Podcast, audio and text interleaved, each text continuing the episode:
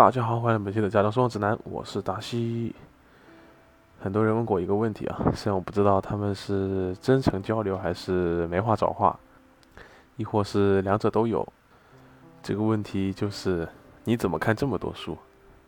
自己这样说好像有点尴尬，但是确实经常会有人这么问啊。这是一个很大很大的问题，很多时候我的回答也都是不置可否的。所以今天这期节目。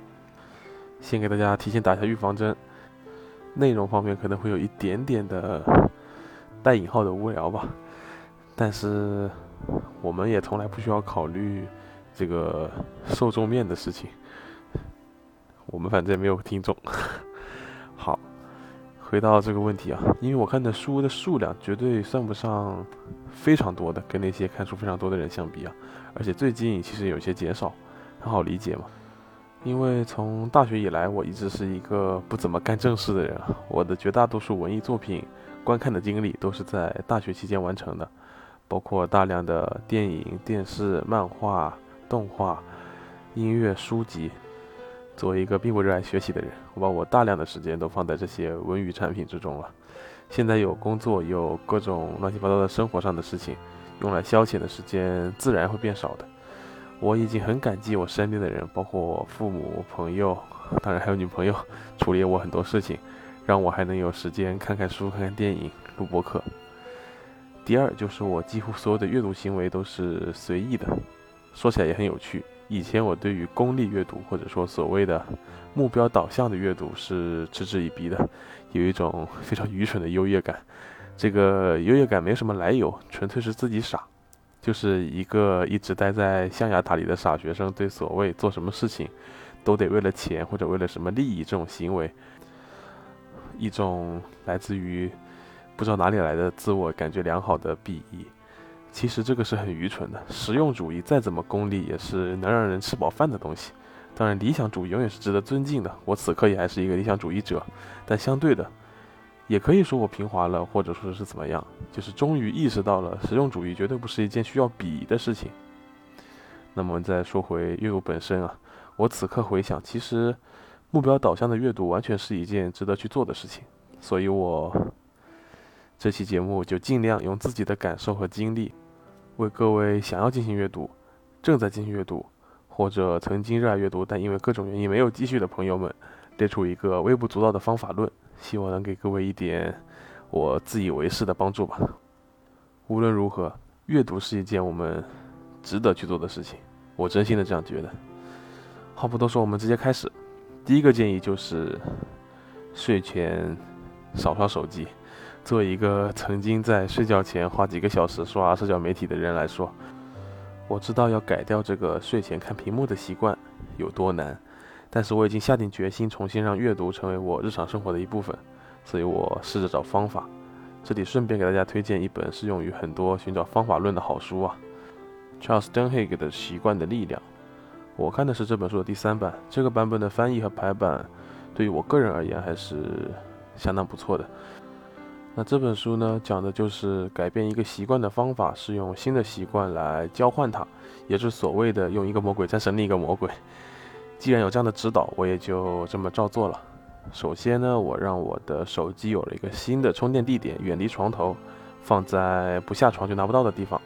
用我的懒惰击败了对手机和社交网络的依赖。不过很讽刺的是，我以前早八起不来的时候也是用的这个方法。我会在大概应该起床的那个时间点之前五分钟设一个闹钟，然后闹钟响了就很自然的把它关掉，但不是接着倒头就睡。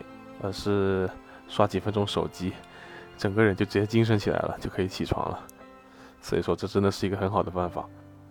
然后话说回来，把手机放在一个相对远的地方，是一个简单粗暴但是有效的方法。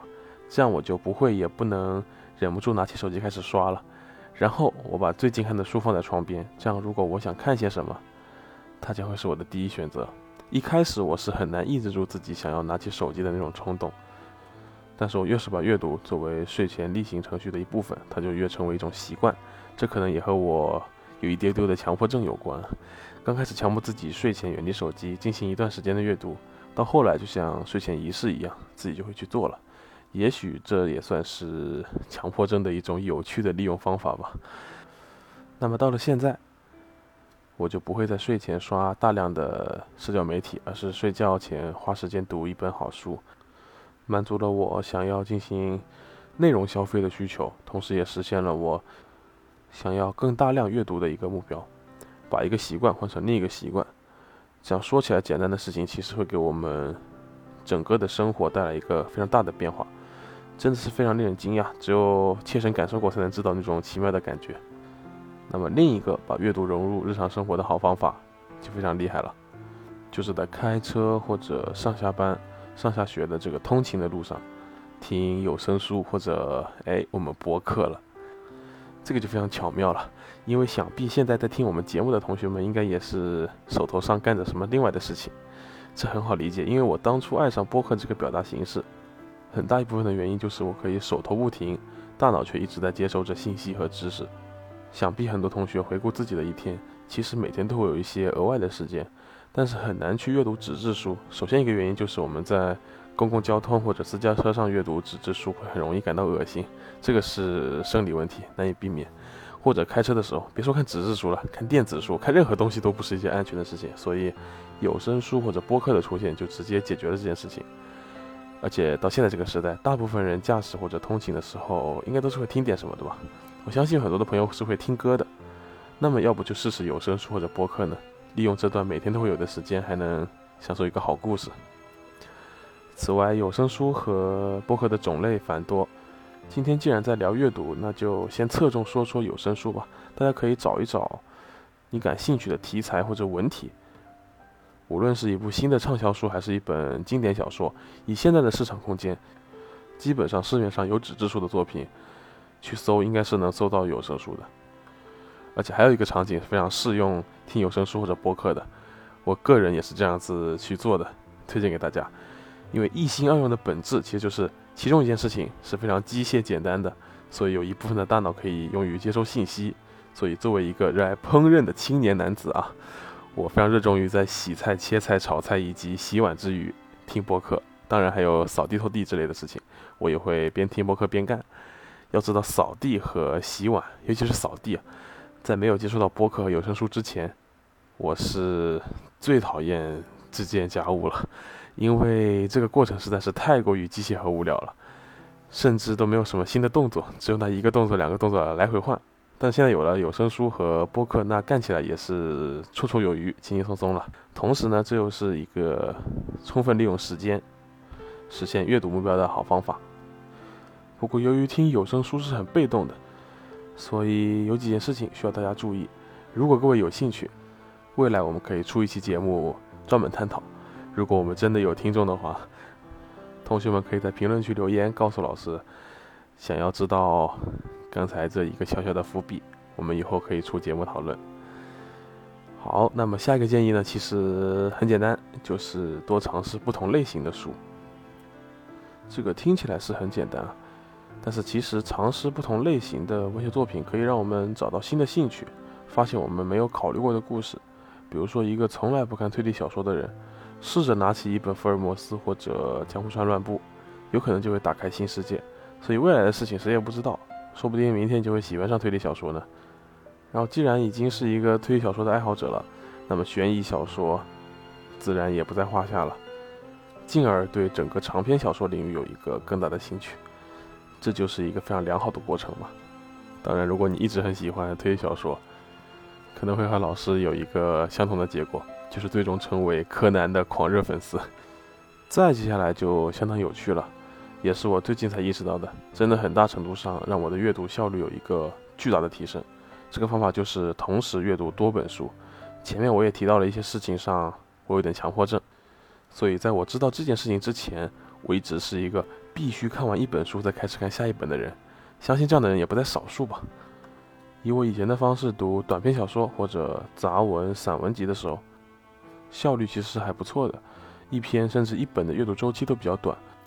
但当我下定决心看一部大部头的长篇著作的时候，比如前几期节目我们专门说了一期的陀思妥耶夫斯基的《罪与罚》，当时看这本书的过程是很煎熬的，每次看一小段时间我都得缓好几天，而且看的时候效率也不高，但是自从我不再坚持要读完一本才开始下一本的这个方式，这个情况已经有了巨大的好转。就像我前段时间在啃裘路明老师的《魏晋之际的政治权利与家族网络》，本来去看这样一本非常专业的书，也是我自己的兴趣所在。我对于魏晋南北朝的历史是非常热衷的，但是这本书还是太学术了，看了一段时间，很惭愧地说，会有一点无聊。但是我现在并不会看完一本再开始下一本，所以我就配合着另外一本最近还是挺畅销的，应该是葡萄牙非常著名的一个作家若泽·萨拉马戈的《失明症漫记》。这两本书我同时阅读，然后最后居然同时完成了，其实这个体验还是挺不错的。所以，当我们只读一本书的时候，很容易对故事或者人物，甚至写作风格感到厌倦。而这个方法可以帮助我们扩大视野，并且找到自己喜欢的新书。就像我们通过阅读传记作品来关注个人的成长或者发展的时候，同时也可以转向小说，因为小说可以让我们从非虚构作品中跳脱出来，以不一样的视角探索人物和故事情节，它有助于锻炼我们的想象力和同理心，特别是想象力。我觉得想象力对于一个有创造力的人来说是非常重要的，可以影响到我们生活中的各个领域。或者我们在阅读经典名著之余，同时可以看看散文、杂文，像我特别推崇的老舍，包括汪曾祺老师等等名家的作品也是值得一看的，而且还能让我们在阅读名著的严肃之外，获取一些轻松幽默，让阅读变得更愉快。这也是坚持长效阅读的一大因素吧。另外，非常重要的一点就是，大家可以记住，我们不需要读完每一本开始读的书。这一点和前面这个同时开始多本书，这两个方法真的是让我最近的阅读兴趣和效率都有一个重新的反弹上升。这里我们强调的啊，不是不需要强迫自己看完，而是可以把这本书搁置。我们如果发现一本书没有引起自己的兴趣，或者没有提供自己想要的信息或者乐趣，那么我们完全可以放下它，去读别的书。这是避免时间浪费在一件并不感兴趣的事情上的好办法。很多人会觉得，包括我自己之前也会这么认为，既然花钱花精力开始阅读这本书了，那么我就应该先读完。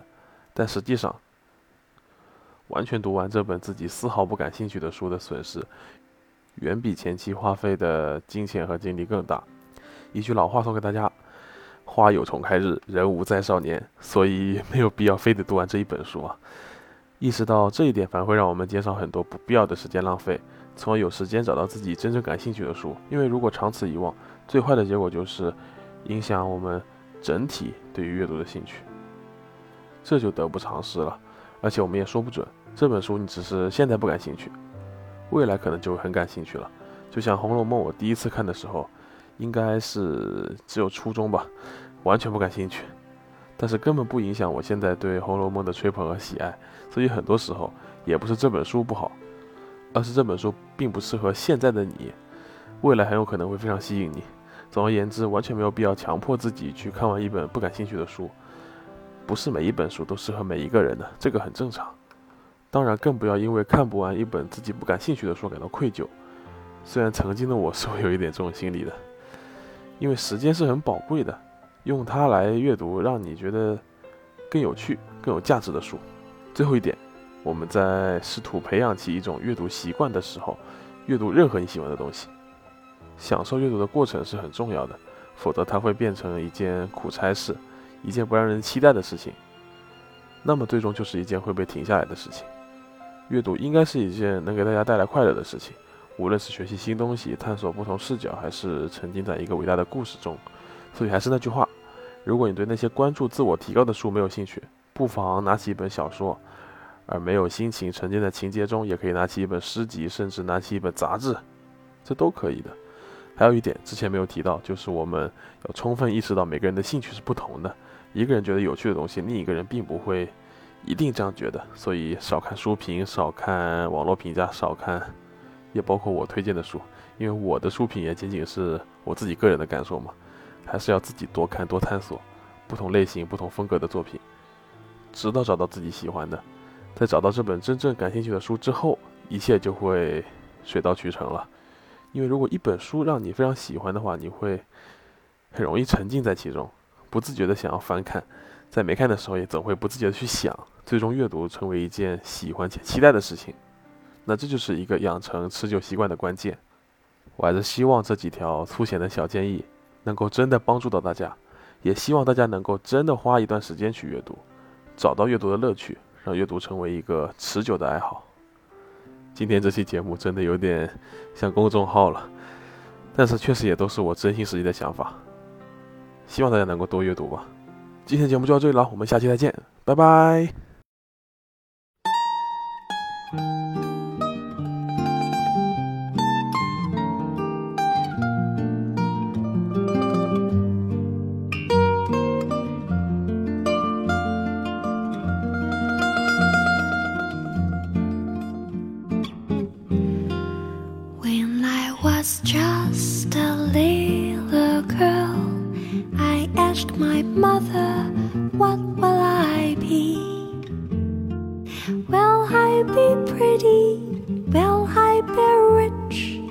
Is what she said to me. Que sera, sera, whatever will be, will be. The future's not ours to see.